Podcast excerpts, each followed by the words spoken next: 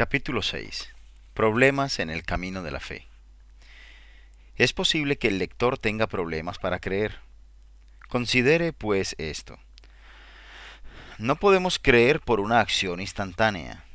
El estado mental que describimos como creer es un resultado que proviene de ciertos estados mentales anteriores. Llegamos a la fe en varias etapas. Quizá sea posible una fe a primera vista, pero normalmente se llega a la fe por etapas. Comenzamos a interesarnos, pensamos, escuchamos la evidencia, tenemos una convicción y entonces somos guiados a creer. Si yo, pues, quisiera creer, pero por un motivo u otro me doy cuenta de que no puedo alcanzar la fe, ¿qué debo hacer?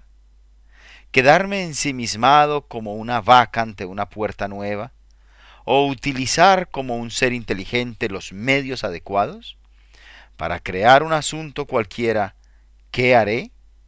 Contestaré siguiendo las reglas del sentido común.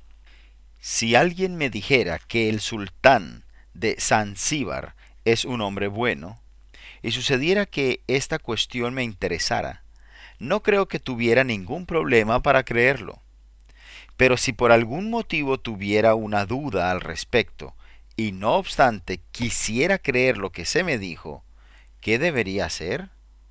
¿No buscaría toda la información a mi alcance sobre dicho monarca para intentar, estudiando los periódicos y otros documentos, descubrir la verdad? Mejor aún, si precisamente se hallara visitando mi país y yo pudiera reunirme con él, y si además pudiera hablar con miembros de su corte y con ciudadanos de su país, esas fuentes de información me serían de gran ayuda para llegar a una conclusión. Sopesar la evidencia y obtener conocimiento conducen a la fe. Es cierto que la fe en Jesús es un don de Dios, pero Dios normalmente lo otorga según las leyes de la mente. Por eso se nos dice que la fe es por el oír y el oír por la palabra de Dios. Romanos 10, 17. Si quieres creer en Jesús, oye hablar de Él, lee acerca de Él, piensa en Él, aprende cosas sobre Él, y así descubrirás que la fe brota en tu corazón, como el trigo que nace al actuar el agua y el calor sobre la semilla que se había plantado.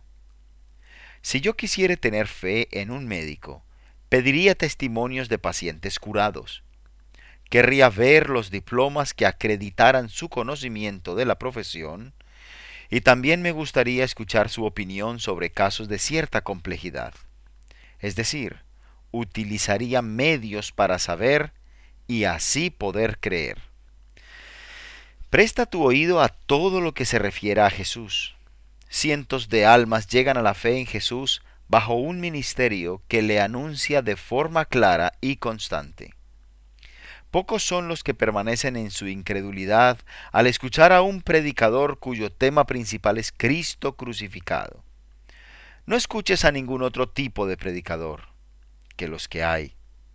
Me han hablado de uno que encontró en la Biblia del púlpito un papel en el que ponía Señor, quisiéramos ver a Jesús. Juan 12:21. Ve al lugar de adoración a ver a Jesús.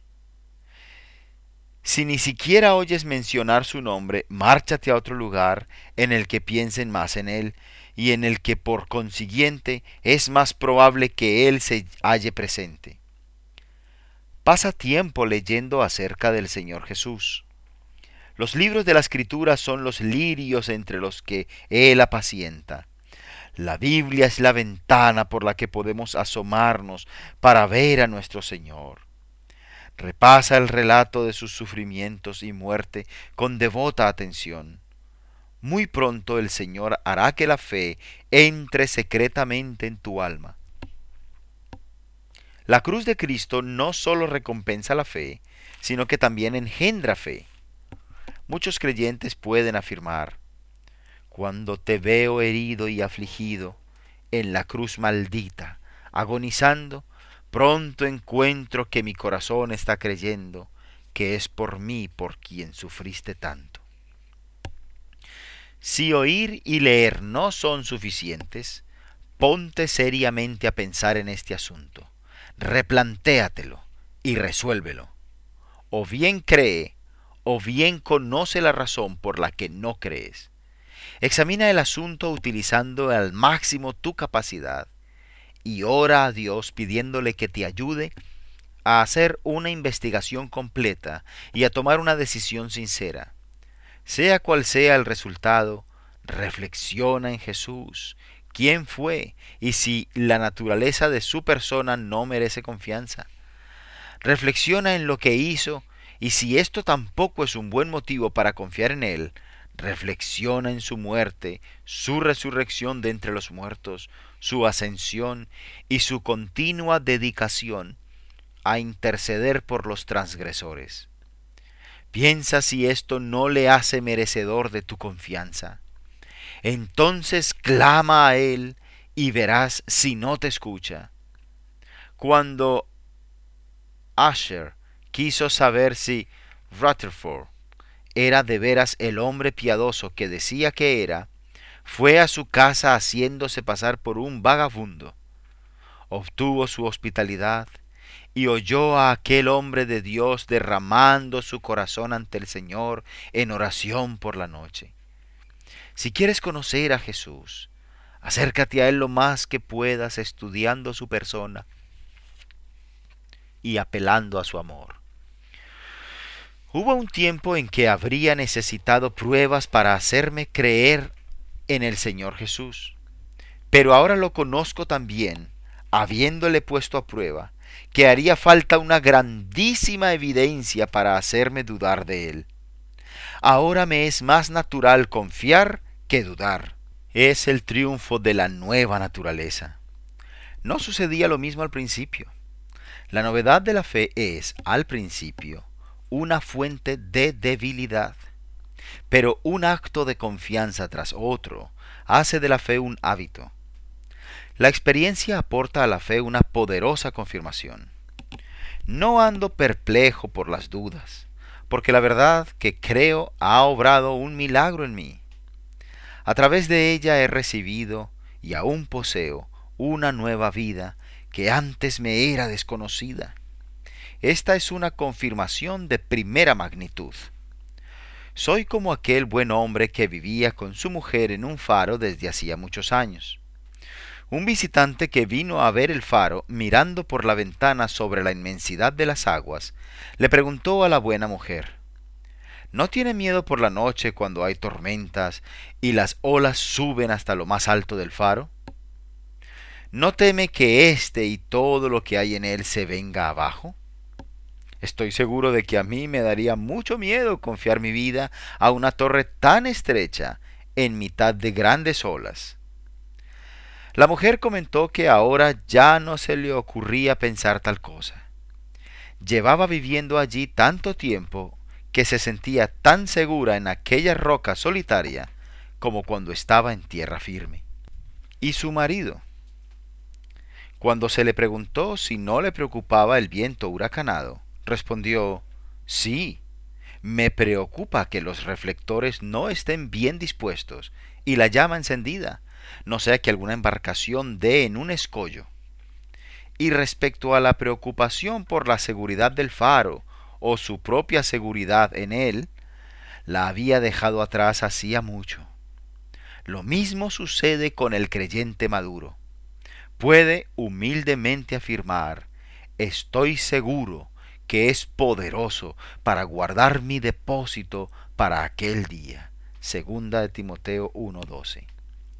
De aquí en adelante que nadie me cause molestias con dudas y preguntas. Traigo en mi alma las pruebas de la verdad y el poder del Espíritu Santo, y no aceptaré ninguno de tus elocuentes razonamientos.